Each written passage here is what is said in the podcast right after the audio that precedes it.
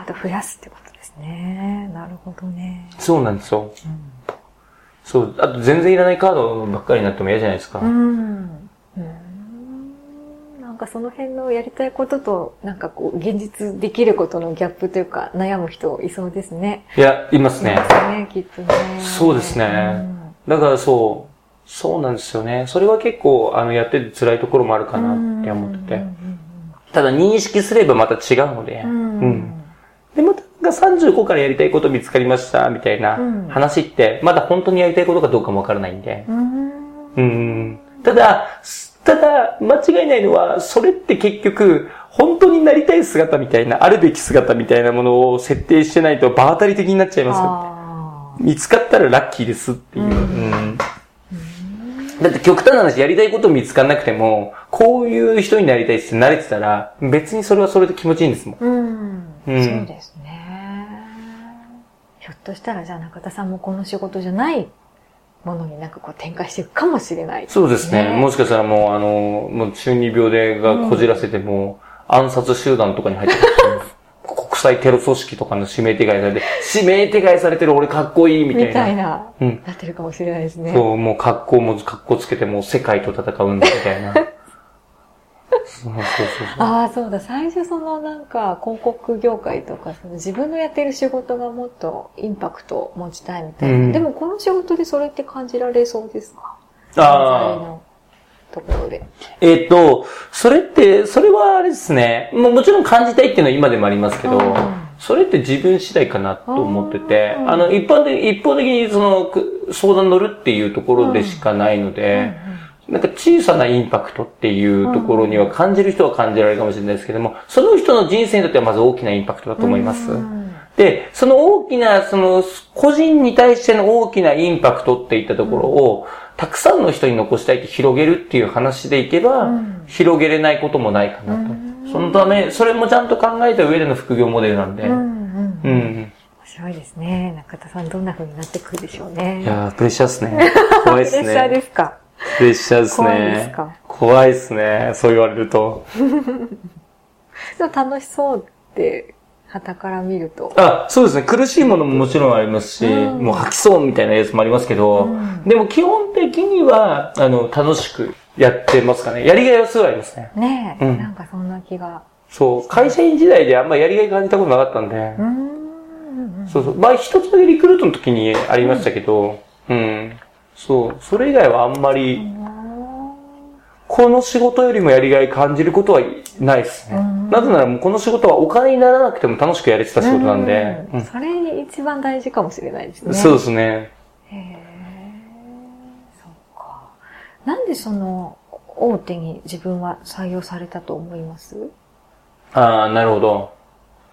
大手、どっちですか？うんその、いわゆるもう14社とか内定もらったり、一般的にはその大手企業、いい会社、みんなが行きたいと思うような会社ねだったりしますよね。はいそれになんで自分は採用されたっていう分析というか、なんか実際、こうだから採用したよとかいうのも聞いたりできたんですか？はい。あの、それでいくと、あれですね。まず、学生時代頑張ったこと、学知化っていう、ん。あの、就活では言ってる子たち多いんですけど、学知化がやっぱ僕、ララクロスで世代別の日本代表になったりとかう、んそういうのがあったんで、言えることが多かった。で、その中ですごく意識したのは、自分の学知化っていう話で、うまいやつが日本代表になったんじゃないっていうところ、うん。マイナス設定っていう最初どれだけ自分が、もともとさっき言ったように運動神経自体はそんな高くないんうんうんうんで、できないやつがここまで上がったため、上がったんだぞと、日本代表にまでなったんだぞ。そのための苦労のプロセスとかっていうのはちゃんと用意してた。そっちの中身の方が大事だと思ってたんで、ん。なんでそこ聞かれたらっていう。う。ん。で、あのーそう、そこのところの話、なんでどういう動機かっていうのもちゃんと用意してたし、うん。うんあとやっぱ志望動機って言ったところうん。っていうのも、あのー基本的にはかなり調べましたね、企業のこと。うん OB 訪問かなりやったんで、はいはいはいはい。うん。OB 訪問、OB 訪問じゃないと本当の志望動機なんて出てこないので、うん。そう。ただこれは内定を勝ち取るための、うん。手法でしたけどね。ううんん。うん。内定を勝ち取る手法だと、うん。この学知化っていったところの話の展開と、えっ、と、志望動機のところの、あの、精度の高さ。っていう、この二つがあれば、まず、あの、第一かも、数社はもう内で取れると思います。へ、そうなんですね。そうなんですよ。だってもう普通に志望動機これですってお話ししたときに、こう、こうです、こうです。なぜならこうだからですって。なんでそんなことも知ってるのみたいな。実は OB の方とお会いしてっていう話につなげるじゃないですか。じゃあこいつマジでやる気あるなって思うじゃないですか。はい。うまいですね。そうです、ね、見せ方ってことですね。見せ方、そう。見せ方の戦いだったんで。だからあれですね、あの、え製薬系の会社も内定なんかもあったんですけど、ここが一番実は得意で、もうど、どの会社でも落ちる気しなかったんですけど、はい、だから母親は看護師なんで、事前にあれなんですよね、母親に薬とかのインタビュー全部してたんで、母親とか周りの医療一家の人たちに。で、母親も医療の、少しでも医療に携わってほしいみたいな、謎のことを言い始めたんで、理学療法士でもなくて、レントゲン技師でもなくて、MR なのにっていう、とかって言い始めて、母親とかが必死にレビューしてくれて、その薬のいいところと悪いところっていう。へそこまで 面白いですね。だから薬の名前とか、ジェムザールとか、あの、リピトールとか、ノルバスクとかっていろんな薬あるんですけど、その薬の名前、あの、業界に入ってもいないのに、ペラペラ喋れて、みたいな。で、こういうのに携わりたいんです、みたいな。そうです。入れて、ああ、そういうことですね。全然見せ方とリサーチ力、なんかマーケティングみたいな感じに近いですね。さっき言ったように、振り、あの、考えるのは、あの、要は振り返るとか、うん、寝る前にすごい悩んで、うん、寝れなくなったりする、振り返ったりして、寝れなくなったりするのがあるんで、それで就活毎回振り返ってて、何がダメだったんだろうって、うん、あの、PDCA 回ってたんで、そうそうそう。なるほど。ね、ラクロス日本代表だったんですよね。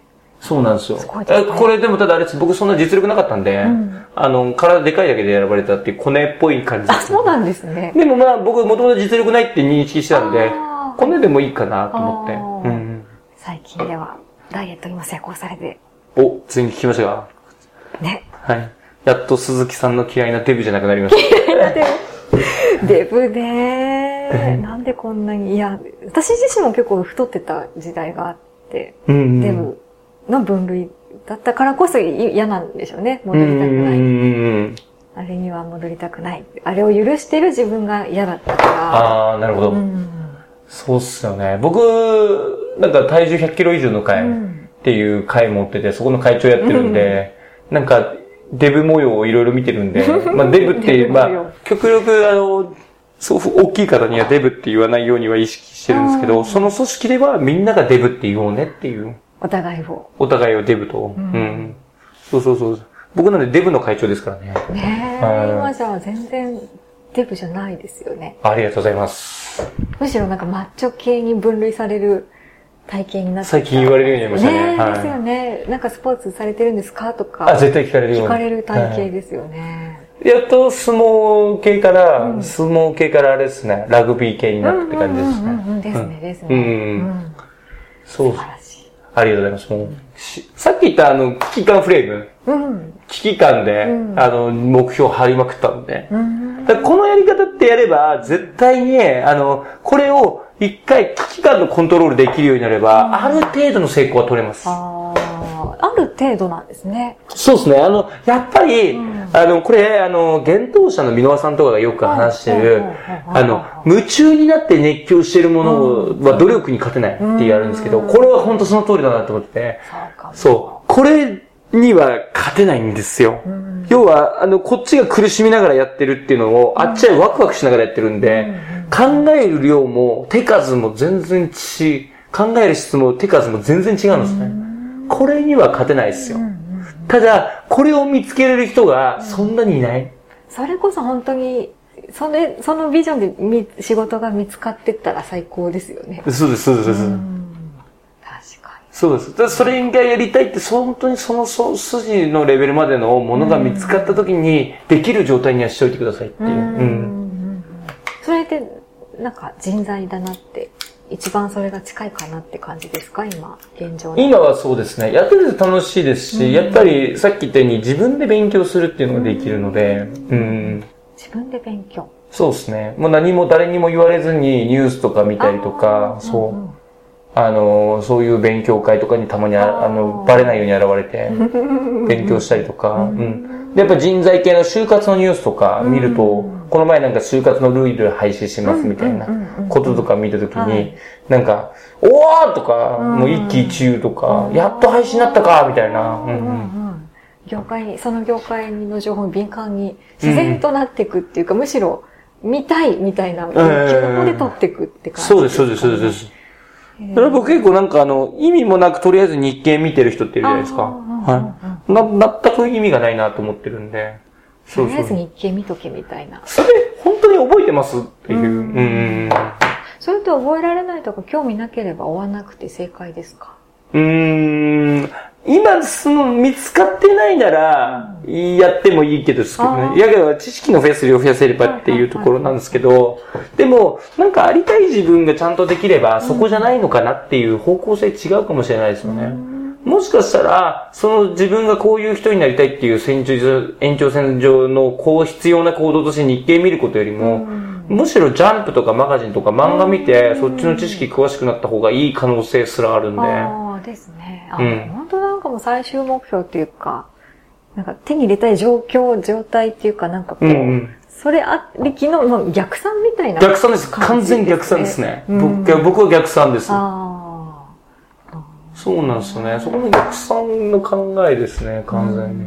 なんかあんまりそのやりたいことやれとか、あの、僕結構堀江さん好き、堀江門さん好きなんですけど、うんはい、堀江門さんの多動力とか結構そういう感じで書いてるんですけど、あれ一つ僕は思うのは、まずやりたいことないでしょみんなって思ってるし、本当にやりたいことなんて見つけないと思ってるし、堀江さんできる理由わかるっていう。あの人はやっぱりスキルであったり経験とかっていうものがあって、あとはまあ信用力っていうものがあるから爆速で行動できる。爆速で行動するって意思があった時にできるっていう状態。それが全くない状態で、しかも、あの、堀井さんのスタンスにまで立ち行かない人が、それできると思います？ってやりたい。で、やりたいことって見つかんないでしょ？っていう。逆に堀江さんが能力、あの、堀江さんが能力あるかないかっていうのが、堀江さんがすぐやりたいことを見つけれるっていうことで、実はあれあの状態が能力あるってことを示してるんですよ。要はいろんな行動とか経験したからやりたいことを見つけるのがすごい高速でできるっていうのは、うん。やっぱ行動量、あの、体験した量とか、知識の量が全然違うから見つけれるんですよ。めっちゃカード多いめっちゃカード多い。もう、む、むちゃくちゃカード多くて、で、しかもそのカードから適切なカードを選んでデッキに使えるっていう。うんうんうん。ああ、そんな感じですね。そうそうそう。なのにカードも弱くて、カードも弱くて、あの、どので、どういうデッキ作ろうかもイメージついてない人とか、同じ考えを持っちゃう。僕は結構危険なところがありますけどね。っていう。うん。堀江さん好きですよね。なんか書いてましたよね。ブログだったかな。あ、そうそうそう。ね堀江さん好きですね。あの行動や、やっぱ堀江さんとか箕輪さんって、いや、だから結構、あの界隈を否定する人も結構いらっしゃるんですけど、やっぱり何が一番好きかっていうと、この二人の言うことって行動しろっていうところ、これはめちゃくちゃ大事だと思ってて、うん。そこに本質がというか、それしかないみたいな。そうですね。行動僕は行動しろ、決断しろって言ったところの、ものでしかなくて、要はさっき言ったようにリスク背負ってやれって言ったところっていうのは、本当にやらなければならないところ、ものを決めてそれに対して決断しろ、確保しろっていう考えなんですけど、一方で、そこまでまだ至らなくても、とりあえず行動とか決断、判断とかをしていれば、してるだけで、それなりにいけてる感じになります。あの、要はレベルアップしてるので、それだけで。で、やりたいこととかっていうのが、本当にやりたいことっていうのは、その経験値とかが割と小さ、若い時の段階でもしも積んでるんであれば、割と早く出てきたりしますね。なんか聞いてると、こうある種のその PTCA の慣れみたいな感じが大事って感じなんですかね。うん、うん、なるほど。うまいですね。そうですね。かな慣れですね。PTCA の慣れですね。慣れる。はい。そのサイクルに慣れるみたいな感じ、うんうんうん、そうですね。それはあるかもしれないですね。うんうんそうですね。PDCA の、大きな PDCA を回すために、回すことを作るためには、意外と細々とした PDCA をたくさん回す。なんか PDCA って言葉、実はよく言うんですけど、あんま実は好きじゃなくて、個人的には do do do do でいいと思うんですよ。そうそう。えー、ドゥドゥドゥドゥしてたらいつの間にか大きな PDCA が描けるようになってきたりするので。それれいいですね。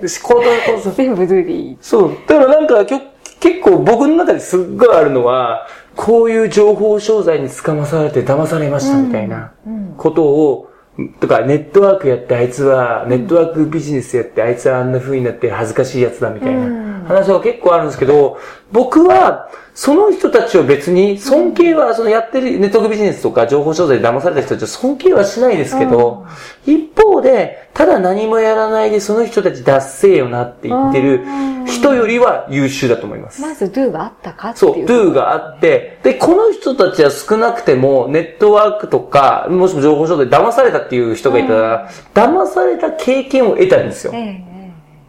それで、たかだか30万とか、うん、そんぐらいの負債を背負っただけなんですね。うん、でも一方で、こっちの、あの、ただ横でうがってみる人たちって何も経験を得てないんですよ。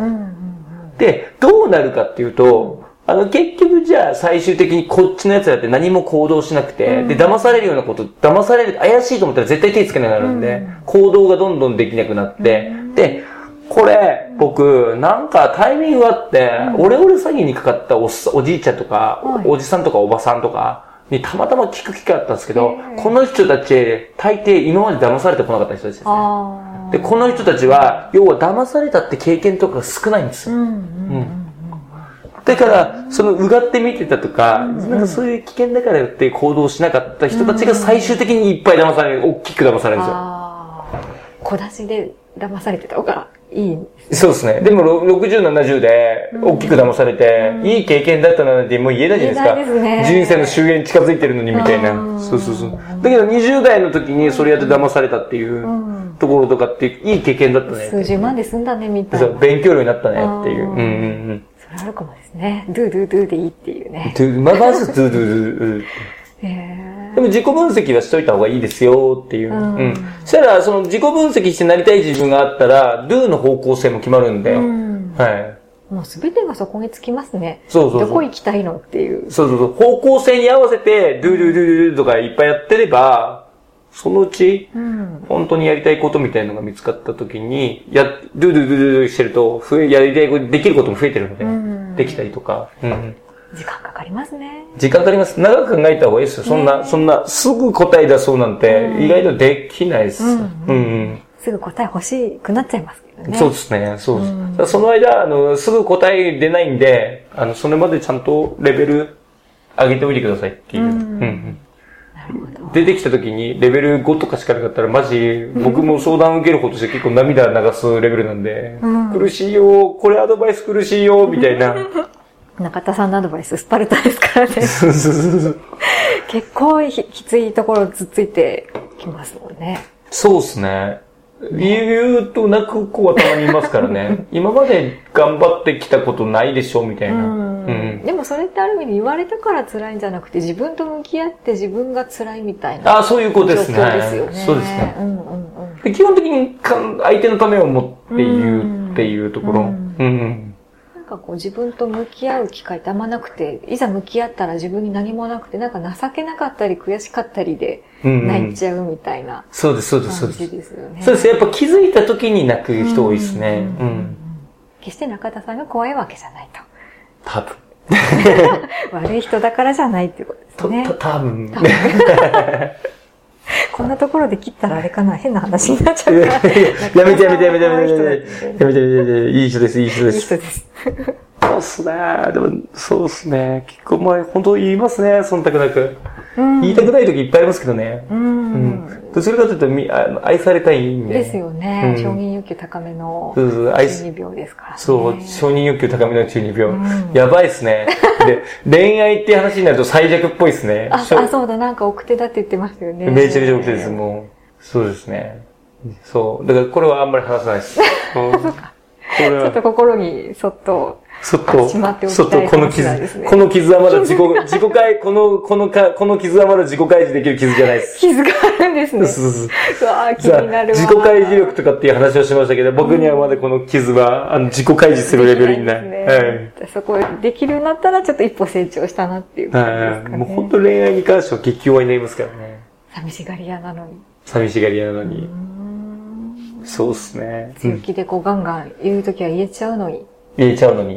うん、そこだけは開けないですね、まだね。開けないです。